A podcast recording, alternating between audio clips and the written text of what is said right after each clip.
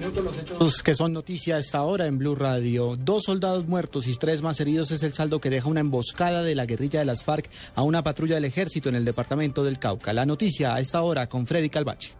Como Jonathan Pizares y Ricardo Rincón, fueron identificados los dos soldados que murieron tras una emboscada de las FARC en el corregimiento Gabriel López del municipio de Totorocauca. Así lo confirmó el coronel Alejandro Pinzón, comandante de la Brigada 29 del Ejército, quien dijo además que otros tres uniformados resultaron heridos. En el corregimiento de Gabriel López, de Totorocauca, bandidos de las FARC, estamos verificando quiénes son. Atacaron un pelotón ahí cobardemente, pelotón campesinos.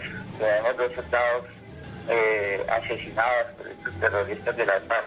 Tenemos tres soldados también heridos, eh, por fortuna levemente. Las operaciones militares continúan en esta zona para tratar de hacer contacto con el grupo guerrillero responsable de esta acción, dijo el oficial. En Popayán, Freddy Calvache, Blue Radio.